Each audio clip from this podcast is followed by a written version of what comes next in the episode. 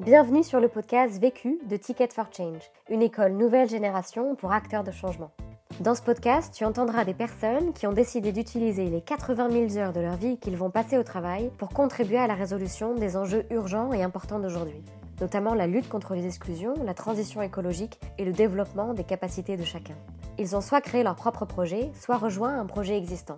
Leur point commun à tous, ils construisent une carrière qui a du sens et de l'impact et ils te donnent leurs meilleurs conseils suite au succès et aux galères qu'ils ont vécu sur des questions bien précises. Vécu est devenu le premier podcast collaboratif fait par et pour des acteurs de changement. En effet, depuis janvier 2019, nous formons des personnes à la réalisation des épisodes que tu vas entendre, pour faciliter le partage d'expériences entre acteurs de changement à grande échelle. Si tu as toi-même des apprentissages de ton propre vécu à partager sur la question traitée dans cet épisode ou des remarques en tête, n'hésite pas à commenter le podcast pour que toute la communauté en profite. Et si tu souhaites recevoir tous les jeudis le podcast vécu de la semaine dans ta boîte mail, tu peux t'abonner à notre newsletter. Tu retrouveras le lien dans le texte de description du podcast. On se retrouve jeudi prochain. En attendant, bonne écoute. Je n'ai qu'une question à vous poser. C'est quoi la question? C'est quoi le problème? Vécu À chaque galère, des apprentissages. Vécu Vécu, des retours d'expérience pour gagner du temps et de l'énergie. Moi, je suis Frédéric Bardot, j'ai 5 enfants, j'ai 42 ans et je suis le fondateur et le président de Simplon.co. Et Simplon, c'est un réseau d'écoles de code gratuites pour les demandeurs d'emploi.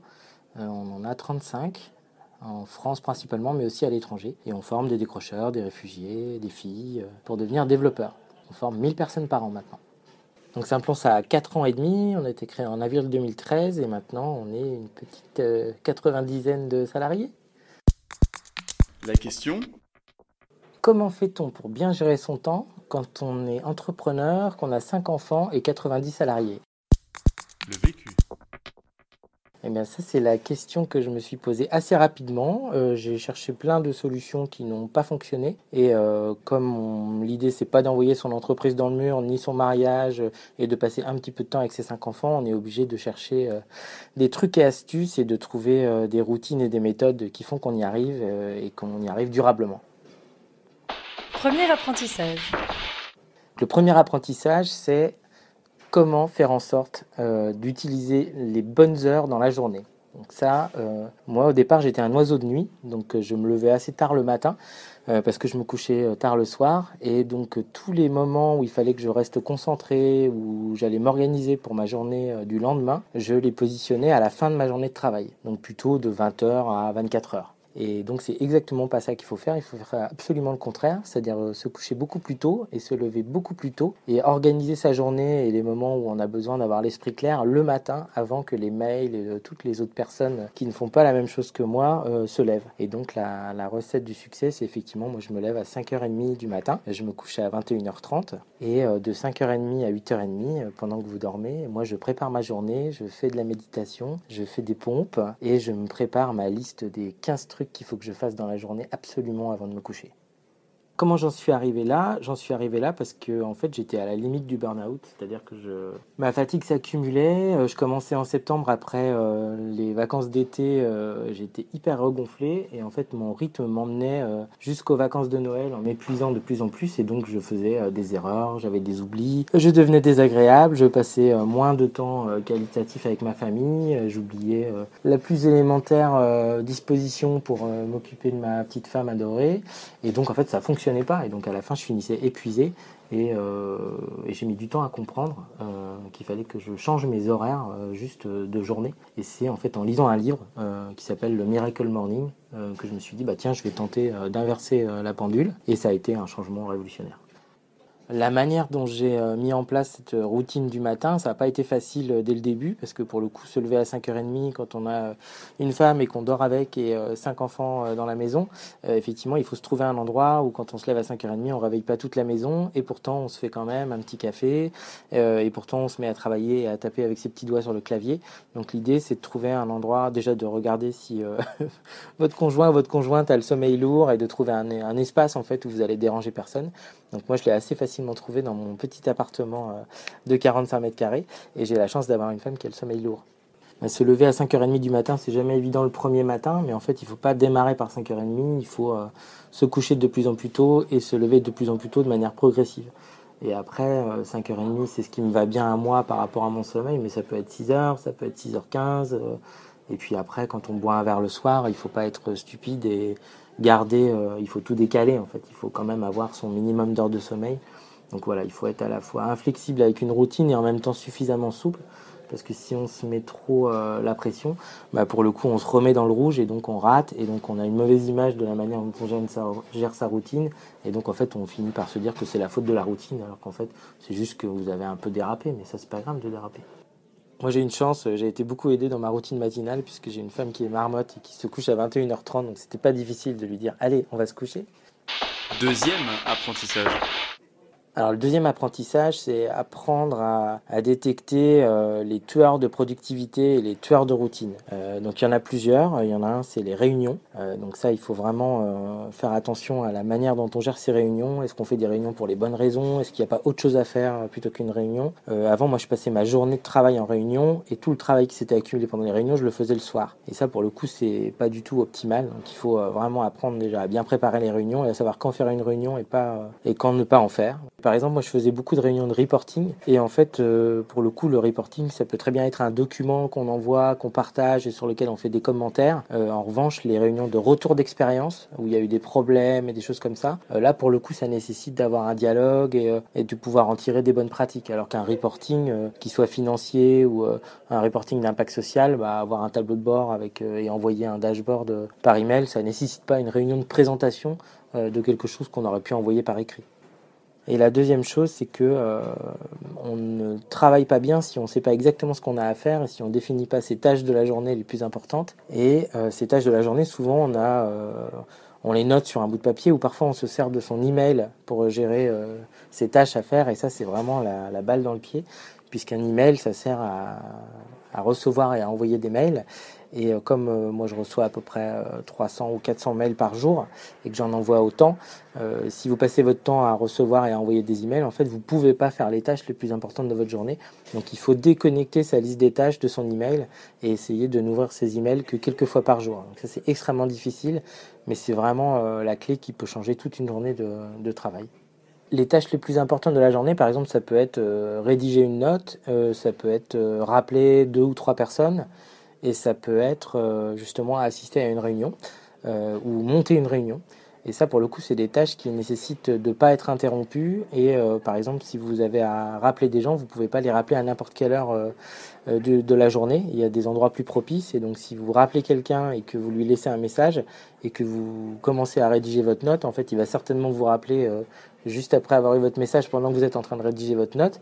Et si vous voulez arriver à la fin de votre note, vous avez coupé votre téléphone et donc il vous laisse un message et donc il faut le rappeler. Donc voilà, il y a des moments où il faut euh, placer les différentes tâches.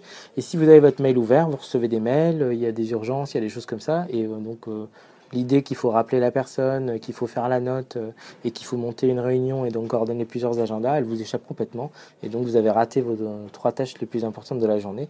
Et donc elles s'accumulent pour la journée d'après, avec toutes les choses qui sont tombées sur votre email aussi pendant la journée et qui vous ont empêché de faire les choses que vous deviez faire. Pourquoi c'est important de prendre du temps le matin pour bien préparer sa journée? Parce qu'on fait la liste des trois ou quatre tâches euh, qu'il y a à faire. hein. Donc les, spécialistes de la productivité américaine parlent des euh, most important tasks of the day. Et donc il faut les définir avant de commencer sa journée, sinon on est pris dans le flux. Et il faut surtout définir à quel moment ces tâches-là sont le plus susceptibles d'être faites pour, être euh, pliées quoi, et rayées. Et donc par exemple, rappeler des gens, il vaut mieux tous les grouper sur un slot d'une heure et euh, dire que la première demi-heure, vous essayez de rappeler tous les gens que vous devez rappeler. Et si vous n'arrivez pas à les avoir, en fait, ils risquent de vous rappeler dans la demi-heure. Et donc, vous avez quand même une demi-heure pour être rappelé. Sinon, en fait, ça va être dans la prochaine tâche. Et quand vous avez une note à rédiger, soit vous arrivez à le faire le matin avant que les autres soient réveillés, soit vous vous prenez un slot de 45 minutes dans votre journée.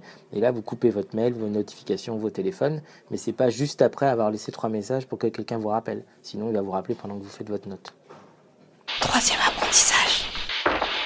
Alors, le troisième apprentissage, c'est apprendre à ne pas être dérangé quand on fait des choses et donc bien gérer ses notifications et la possibilité que des gens de votre équipe ou euh, des clients puissent euh, vous interrompre quand vous êtes en train de faire une tâche. Donc euh, ça, moi, j'étais un spécialiste pour aller à Saint-Plon, euh, donc au siège où il y a une partie des 90 salariés, et euh, me dire bah tiens, je vais aller à Saint-Plon et je vais rédiger une note pendant 45 minutes parce que je serai tranquille, je serai pas en rendez-vous client, je serai pas dans un café. Et dès que j'arrive à Saint-Plon, il y a des gens qui me tendent un parapheur pour signer des trucs, des gens qui m'ont pas vu la semaine dernière et donc qui veulent me parler, et des gens qui disent oh, bon ça prendra pas longtemps mais il faut que je te raconte un truc. Donc pour le coup c'est difficile d'aller et de dire je viens mais personne ne me parle, je vais m'enfermer dans un truc. Donc pour le coup quand j'ai quelque chose à faire, je vais pas à Saint-Plon.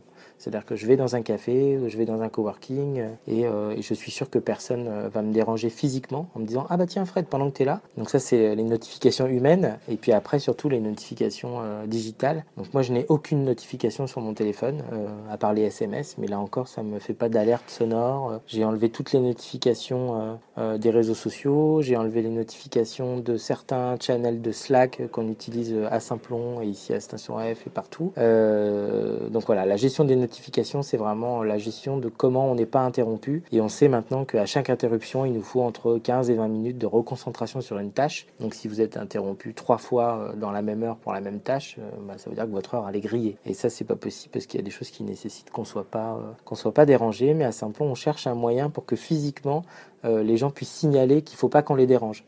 Et ça, c'est comme une espèce de notification physique. Donc il y en a qui ont des post-it qui les mettent sur leur écran, il y en a qui ont un post-it qui se mettent sur le front. Euh, pour dire euh, do not disturb. Mais euh, il faut absolument éduquer les autres et s'éduquer soi-même à, bien gérer ses notifications parce que c'est vraiment, c'est vraiment un tueur de productivité. Là où je suis très mauvais, et la prochaine étape pour moi, c'est de mettre dans mon agenda des créneaux euh, qui s'appellent réunion avec moi-même ou réunion vide. Euh, comme ça, dès que j'ai un problème ou que je dois traiter quelque chose, pour le coup, euh, j'ai un trou dans mon agenda qui n'est pas vide pour les autres. Donc personne ne peut mettre un rendez-vous à ce moment-là, mais par contre qui, moi, me permet de libérer du temps. J'utilise un système de réservation d'agenda où les gens voient les trous dans mon agenda et donc me remplissent mes trous. Sauf que si vous créez pas un faux trou, ou un faux pas trou, pour le coup, et eh ben, vous n'avez jamais de trou. Quatrième apprentissage.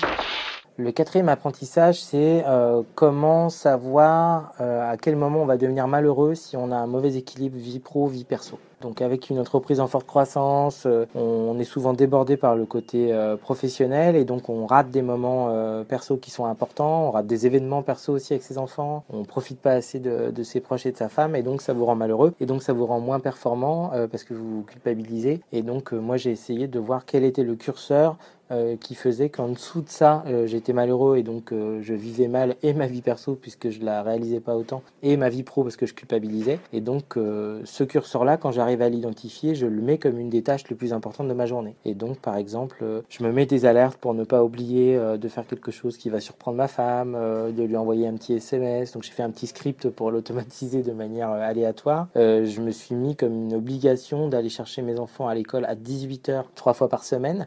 Donc ça c'est pas facile dans mon agenda, mais si je le fais pas, je sais que de toute façon je suis un zombie toute la journée parce que je vais rentrer le soir, ils vont dormir et donc je vais me dire mais vraiment ta journée c'était nul parce que tu n'as même pas vu tes enfants ni ce matin puisque tu t'es levé à 5 heures et que tu es parti tout de suite, euh, ni ce soir. Donc euh, il faut effectivement, là encore, c'est très euh, personnel, mais savoir ce qui vous rend heureux et ce qui vous rend malheureux, et, euh, et faire en sorte que quoi qu'il arrive, de toute façon, ça devienne un invariant dans l'agenda et dans les tâches. Et donc toute mon équipe sait que sur mon agenda, j'ai enfants à 18h trois fois par semaine, et que là, ils peuvent me mettre des trucs avant et des trucs après, mais de 18h à 19h, je vais chercher mes enfants à l'école, je les ramène à la maison, je passe un peu de temps avec eux et je me reconnecte qu'après. Donc on peut dire que ça coupe euh, la fin de la journée, mais euh, c'est une coupure qui me rend beaucoup plus euh, productif que, que si je le fais pas. Donc ces réglages-là, ils se font pas du jour au lendemain pour soi-même, ils se font pas du jour au lendemain euh, pour les équipes aussi. Donc euh, parfois, euh, les équipes ont eu du mal à comprendre pourquoi j'avais ces slots-là personnels dans mon agenda, en presque en journée, parce qu'à 18h, on considère qu'on est encore en journée. Et quand il y a des grosses charges de travail, en fait, ils avaient parfois tendance à dire bon bah c'est pas grave, je vais lui faire un call, lui fixer un call au moment où il va chercher Jules ou, Paul et Félix. Et donc on a appris à mieux gérer ça. Et moi, dans l'autre sens, en fait, le fait que je me lève très tôt le matin au début, j'envoyais des mails dès que je me levais. Et donc, en fait, j'envoyais un mail à 6 h du matin, par exemple, euh, et, mécaniquement, sans m'en rendre compte, au moment où j'avais pas de réponse à 7 h du matin, je relançais en disant Bah alors. Euh, et alors que tout le monde dormait, bien entendu. Et donc j'ai mis un arrêt à, mes envois de mails et maintenant tous mes mails partent euh, à partir de 8h30. J'ai mis un truc sur mon email pour qu'ils partent seulement aux heures de bureau et qu'on puisse les recevoir que dans les heures de bureau. Donc voilà, c'est des apprentissages, c'est mutuel. Il y a des outils sur Internet, des extensions pour Gmail ou euh, des extensions pour les navigateurs qui vous permettent de régler à quel moment vous pouvez recevoir des mails, à quel moment vous pouvez les envoyer, et qui vous permettent par exemple de dire euh, euh, j'envoie mes mails, j'appuie sur envoyer quand je veux, mais ils ne partent que à telle heure et de telle heure à telle heure. Et ça, c'est extrêmement pratique pour respecter le droit à la déconnexion et aussi, pour le coup, bah, faire en sorte que, que les mails partent aux bonnes heures aussi. On peut s'amuser à envoyer un mail uniquement quand on a envie qu'il parte. Quoi. Donc ça s'appelle Boomerang sur Gmail. pas de publicité, mais c'est une extension qui a bien changé mes relations avec mon équipe. Conseil pour gagner de l'énergie. Me déconnecter de temps en temps, euh, ça me fait gagner une énergie folle. Donc moi j'appelle ça en blaguant un digital ramadan. Mais donc je fais un digital ramadan euh, tous les samedis. Samedi, vous n'aurez aucun mail de ma part. Une fois par mois, samedi, dimanche. Et une fois par trimestre, euh, je fais une semaine entière de digital ramadan. L'autre question comment transmettre ce genre de tips euh, de gestion du temps à des gens, euh, sachant que s'ils font pas eux-mêmes la démarche et s'ils trouvent pas ce qui leur va bien à eux, ils le prendront comme une injonction extérieure et ils le mettront pas en prod. Donc quel est le truc qui pourrait faire que les gens aient la prise de conscience et fassent eux-mêmes le chemin et que ce soit pas un truc du genre une injonction genre euh, mettez boomerang sur votre Gmail, faites votre liste de tâches le matin, levez-vous tôt. Moi, on me l'a dit pendant 15 ans ça et je ne l'ai fait que quand j'ai ressenti vraiment le besoin de le faire. Vu Vécu. Vaincu. Pour plus de vécu, clique vécu.org. Je voulais te dire, euh, tu sais, on, a tous nos petits problèmes. Vécu. Buy ticket for change. Pour d'autres podcasts vécus et une méthode pour apprendre de ta propre expérience, rejoins-nous sur vécu.org. Et si tu aimes les podcasts vécus, n'hésite pas à nous le dire en laissant un commentaire étoilé depuis l'application où tu écoutes ces podcasts. À très vite!